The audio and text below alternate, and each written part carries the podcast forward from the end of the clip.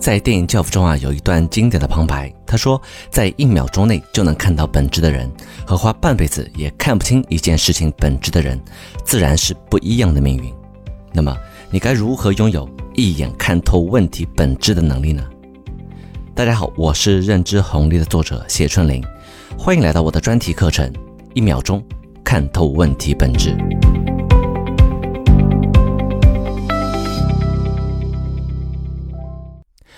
设你现在是一家创业公司的 CEO，最近你发现公司的业绩啊越来越差了，你打算找业务部门的主管王小锤来聊一下，看看到底发生了什么，下一步我们该如何应对？于是你把他叫来办公室，一脸严肃地问他：“小锤啊，最近公司的业绩一直在下滑，你下一步打算怎么办呢？”小锤有些紧张，他说：“老板，这是因为啊，这个月走了几个人。”再加上这段时间有一个竞争对手啊，和我们做一样的产品，但是价格比我们低很多，很多用户都去买他们的了，所以业绩确实受到了很大的影响。但是啊，你放心，如果能够给我再招几个销售，另外再给我一些折扣的权利，我有信心一定能把业绩搞上去。你一听，感觉这个好像是借口，然后就接着问：再招几个销售没有问题啊？我回头找一下人力资源部的李总。可是价格高不是理由吧？我们一直都是这个价格的，而且我们的利润本来就不高。现在你又要打折又要送礼的，那公司怎么办？我们得赚钱呐。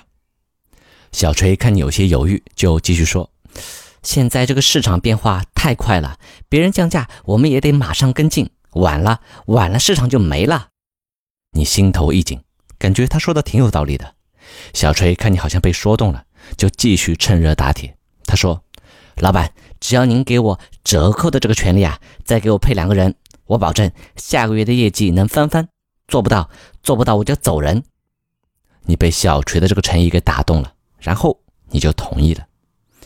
事情过去了一个多月，公司的销售业绩啊确实提升了两倍，但是由于都是打折出售的，所以算上人力成本、团队的运营成本，其实是不赚钱的。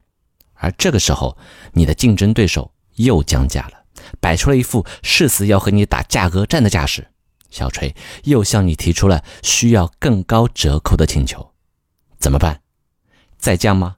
再降就要亏钱了。不降，不降市场就没有了。裁人呢？那更不行，这样团队就散了。你焦头烂额，怎么会这样？那是因为啊，你只看到了表面问题，而没有注意到本质问题。你用错了药。什么是表面问题？什么是本质问题？我们又该如何找到本质问题呢？要找到本质问题啊，我们先得看一下什么是问题，它是如何产生的。比如我问你，什么是区块链？如果你不知道区块链的含义啊，那么它对你来说就是一个问题。而如果你的认知当中啊已经有了关于区块链的知识，那么这个对你来说就不是个问题，或者说你已经解决了这个问题。再比如我问你。你这个月的业绩为什么那么差？请问这是一个问题吗？啊，这个就不一定了啊。如果说公司给你的业绩目标是一百万，你做了五十万，那么这就是个问题。但是如果目标业绩是一百万，你也做了一百万，那么这就不是个问题。所以问题的本质是什么？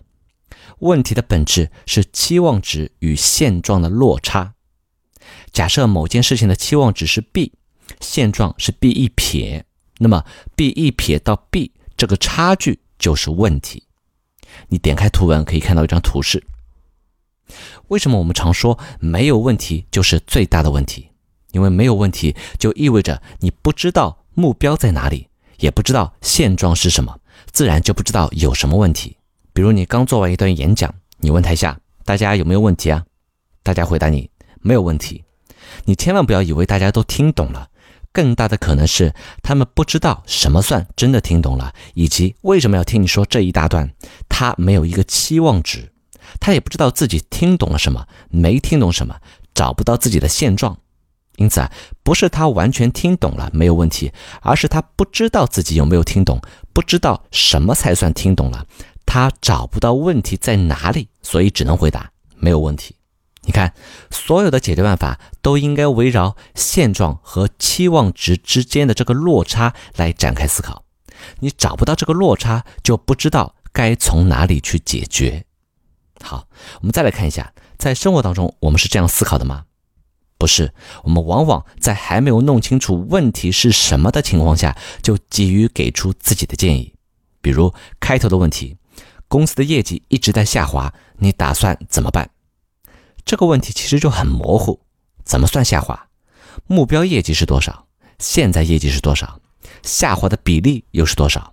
过去几个月具体是什么情况？是原来做一百万，现在变成了三十万，还是原来做一百万，现在下降到了八十万？虽然都是业绩变差了，但是这两个问题显然不是同一个问题。一个是要解决从一百万降到三十万这中间七十万的差额，这个算是断崖式的下跌；而另一个是要解决从一百万降到八十万这二十万的差额，这个只能算是业绩波动。如果说是第一个问题，那么你可能就要做一个大手术了，比如说降价、团队大换血，甚至是做战略上的调整。而如果说是第二个问题，那么你补两个销售，再给团队打一针鸡血，对吧？老大一声吼，兄弟们向前冲，哎，可能就可以解决了。因此，你看现状不一样，问题是不同的，你会给出的解决方案也是不一样的。又比如说，闺蜜向你抱怨说最近和男朋友的关系不太好，请问？你该怎么回答？你说：“哎，我也不太喜欢他，不喜欢就换一个呗，反正你还年轻。”那事实上呢？也许人家只是昨天晚上因为她男朋友炒菜的时候盐放多了而感到很生气。再比如说，员工向你提意见，说：“啊，客户说我们的包装太丑了，问能不能改一下。”你怎么回答？你说：“那我们就重新找一个设计师，重新再设计一个包装。”也许啊，事实的情况是一千个客户里边才有一个人反映这个问题，其他人都还挺喜欢的。因此啊，要解决一个问题，你得先弄明白问题到底是什么，别急于给方案，不然讨论的过程就会变成鸡同鸭讲，发现了症状却下错了药。那么，我们该如何精准的描述一个问题呢？第一步，你要先明确一个期望值，也就是你的目标是什么。这个目标是如何衡量的？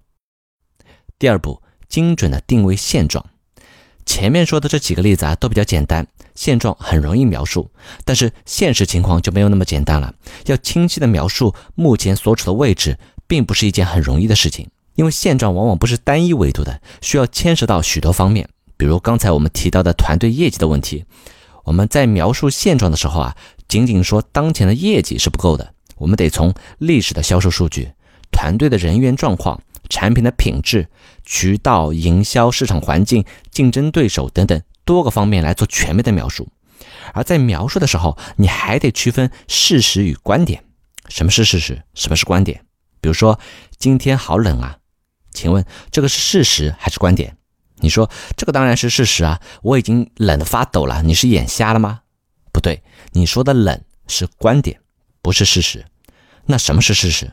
现在气温零摄氏度，这个才是事实。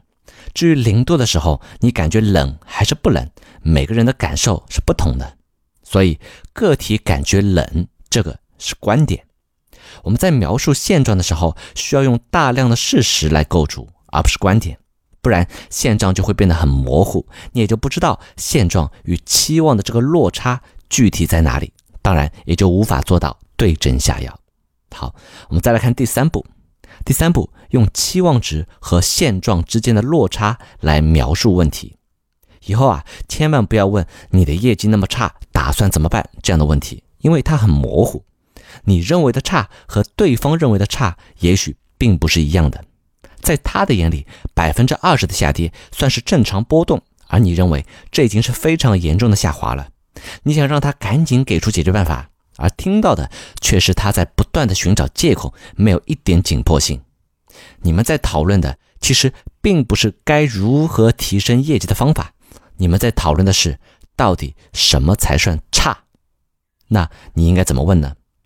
你应该问你之前三个月的业绩分别是一百万、一百一十万、一百零五万，而这个月变成了八十万。我们来讨论一下下个月该如何做到一百二十万。这样目标和现状就很清楚，问题就会变得很聚焦。他听到后开口的第一句话，也许就会是一个很好的办法。一个问题就像是一盏路灯，它会照亮下方的一块很小的区域，而你想要的答案就像是一把遗失的钥匙，如果你想要找到它，就必须打开它上方的那个路灯才行。如果你问错了问题，就像是开错了灯，也就永远找不回那把钥匙了。好，提出一个精准的问题是找到正确答案的第一步，当然也是最重要的一步。那么下一步你该如何寻找答案呢？这个我们下节课再说。